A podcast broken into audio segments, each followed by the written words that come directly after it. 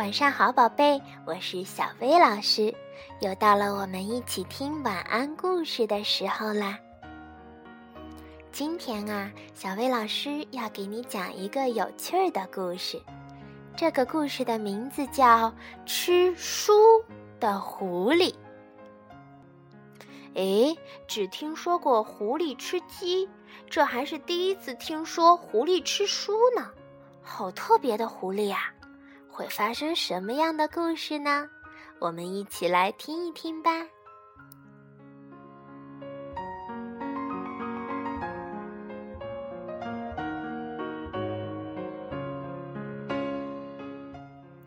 狐狸先生非常喜欢书，他的喜欢实在是与众不同。他总是把书从头到尾读一遍。然后在书上撒一点盐和胡椒粉，再一页一页的吃到肚子里去。就这样，狐狸先生不仅从书中得到了学问，还安慰了自己饥饿的肚子。可是，狐狸先生的胃口大得惊人，他怎么都吃不饱。狐狸先生一天最少吃三顿。而买书总是要花很多钱，他那点可怜的积蓄很快就被花光了。狐狸先生变卖了所有的家具，屋子里只剩下一张桌子、一个破床垫和一把旧椅子。家具换来的钱很快又用来买了新的书粮，而吃下去的书越多，狐狸先生的胃口就变得越大。狐狸先生的肚子总是饿得咕咕叫，所以读书的时候不免要分心，每一行字都要读上两遍，可真是辛苦。但是，狐狸先生是谁呀？他可是一只狡猾的狐狸，他早就盯上了一座房子，那里的书多得数也数不清。比他小时候最爱去的好望角书店多十倍、一百倍，甚至是一千倍。聪明的宝贝儿，你知道这是什么地方吗？对，就是图书馆。狐狸先生还没有走到图书馆，就闻到了一股浓浓的、诱人的书香飘进了他的鼻子里。狐狸先生走进房子。啊，我的天！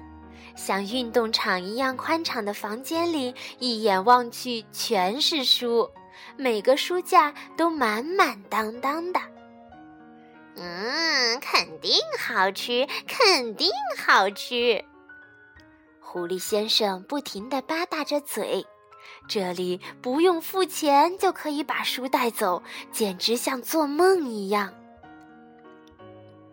从那以后。狐狸先生就成了图书馆的常客，悄悄地品尝着每本书的味道，闻一闻，舔一舔，偶尔还尝上几页。一旦找到适合自己的口味，就全部塞进书包，带回家慢慢吃。这样的日子持续了好一段时间，但是时间长了，总会被人发现。越来越多的读者向图书管理员抱怨，说有些书啃破了。管理员也注意到书架上很多书都是湿乎乎的，而且闻起来还有股动物的气味儿。有些书干脆消失得无影无踪，真是太奇怪了。管理员决定要把这件怪事查到底，弄个水落石出。管理员觉得狐狸先生有点可疑。认真想一下，狐狸先生从来没有还过一本书。于是，管理员先生开始盯着狐狸先生的一举一动。终于，在一天早晨，管理员看到了惊人的一幕：狐狸先生首先闻了闻几本地理书。撇了一下嘴，把它放回了原处，接着慢慢地向俄语名著走去，在那儿抽出了一本装帧精美的书，飞快地打开了装有盐和胡椒粉的瓶子，欢快地吹着口哨，在书页上撒满了调料，最后咂巴了一下嘴，使劲地朝书大口咬去。狐狸先生一点儿都没有浪费，就连封面和读者服务卡也一起享用了。管理员在一旁看得目瞪口呆，直到狐狸先生吃完了这顿早餐，才回过神儿，从藏身之处跳了出来。“吃书贼！”管理员愤怒地大喊，“还不快把我们的书从你的臭嘴里吐出来！”大吃一惊的狐狸先生连忙把嘴里的最后一口书咽了下去，并且装出一副无辜的样子看着管理员。“你怎么可以这样糟蹋书呢？”管理员严厉地说，“从今天开始，请你不要踏入图书馆半步。”狐狸先生拖着沉重的脚步回了家。他非常伤心，因为好日子就这样结束了。断了书粮之后，狐狸先生变得非常可怜，他只好将就着吃一些广告页、传单和免费的报纸。实在饿得受不了时，他甚至去垃圾桶里翻废纸。这样一来，狐狸先生丝绸般的皮毛渐渐失去了光泽，更加严重的是，他的消化也出现了很大的问题。夜里，饥饿的狐狸先生经常梦见自己在五星级大饭店里享用着六百多页的小说，可是早上醒来时，肚子还在咕咕地叫。这种日子他再也过不下去了。他想出了一个大胆的计划。尽管他以前一直是一个遵纪守法的好公民，呃，如果不算图书馆那件事的话，狐狸先生借来了弗里达阿姨的羊毛帽子。他戴上帽子，挎上皮包，出发了。目标。巷子里的好望角书店。到了书店，狐狸先生一脚踹开门：“抢劫！举起手来！”他大声吼道：“快把书放到我的书包里！谁要是耍花招，我就咬谁的屁股！”所有的人都一动不动地站在那里。书店老板急忙把书塞到了狐狸先生的书包里，最后，狐狸先生拖着二十四本厚厚的书离开了书店。啊，太沉啦！狐狸先生想，下次一定要先去杂货店借一辆小推车。第一次抢劫，当然没有经验啦。狐狸先生回到家。关上了房门，迫不及待地翻开了第一本书。就在他贪婪地享受到第七本书时，叮咚，门铃响了。你被捕了，一位胖警察对狐狸先生说：“因为你抢劫了书店。”唉，看来还是有人认出了狐狸先生。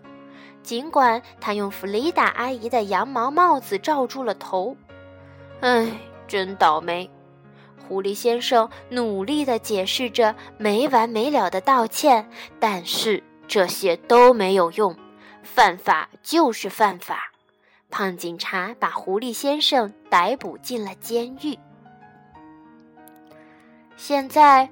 狐狸先生每天只有面包和水，看不到任何一本书，甚至连有文字的纸都见不到了。这是针对狐狸先生的特殊惩罚，这一定是中世纪最残酷的惩罚了。狐狸先生想，这样的日子他熬不过三天半。狐狸先生的处境很不妙。可是他竟然想到了一个新主意。狐狸先生开始哄骗监狱看守舒尔兹，他把从书中看到的好话说了个遍。终于，舒儿子给他拿来了纸和笔。狐狸先生开始不分昼夜地写东西，他的想法源源不断地从笔尖流淌出来，化成文字落在了纸上。他写的纸越来越多，越来越多，很快就堆满了整个牢房，最后连睡觉的地方都没有了。不过这也不是什么问题，因为现在狐狸先生根本就不休息，他真的在写个不停。过了两个星期，狐狸先生的书终于完成了。厚厚的有九百二十三页，简直是个超级巨无霸！狐狸先生的口水都快流出来了。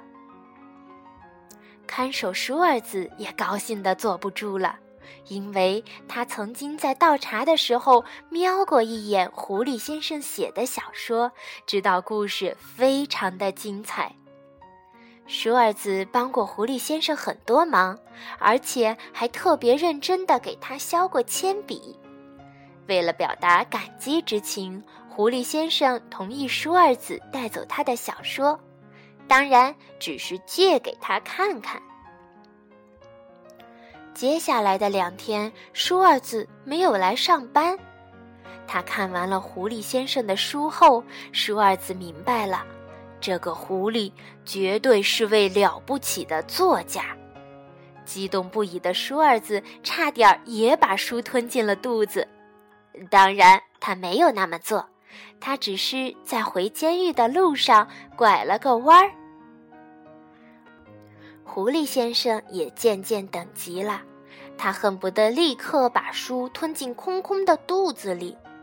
因此，当他看到舒儿子抱着那本厚厚的小说出现在牢房门口时，兴奋地跳了起来。狐狸先生幸福地大吃大嚼，而舒儿子则在一旁不停地称赞他的小说，说他的语言是多么的优美，思想是多么的丰富，结局是多么的令人意外。狐狸先生一边吃一边听，一边吃一边听。哦，狐狸先生，舒儿子最后说：“把你的小说变成一本真正的书，你觉得怎么样？”我的意思是，我们可以在书店里卖这本小说。刚听到“书店”两个字的时候，狐狸先生着实吓了一跳。嚼在嘴里的几页书也掉在了地上，但是当他明白了舒儿子的意思后，就恢复了平静。嗯，狐狸先生一边擦着嘴一边说：“你看着办吧。”舒儿子在回监狱的路上拐了个弯儿，去的地方就是复印店。他把狐狸先生的小说全部复印了下来，真是有先见之明啊！否则，再精彩的小说也会永远消失在狐狸先生的肚子里了。接下来发生的事情充满了童话色彩。舒儿子辞去了看守的工作，创办了一家出版社。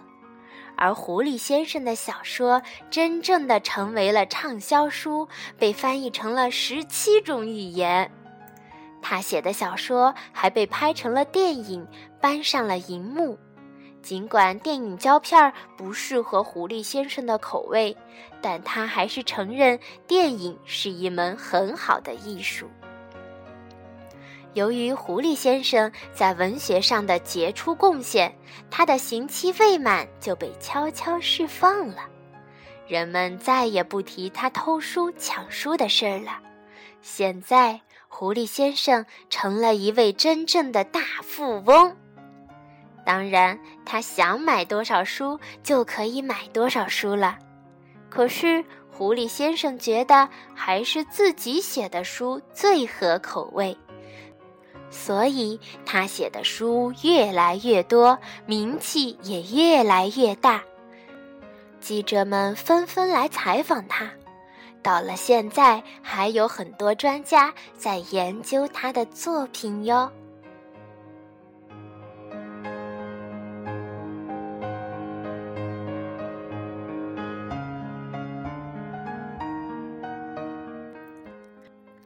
一边讲着故事，小薇老师的肚子也饿了呢。当然，我们不能把书都吃了。可是，读很多的书，就像狐狸先生吃了很多的书一样。如果谁能够自己写书，越写越多，那该有多好呀！听完了这个故事，你也学着当一当吃书的狐狸先生吧。好了。今天的故事就到这里，晚安，宝贝。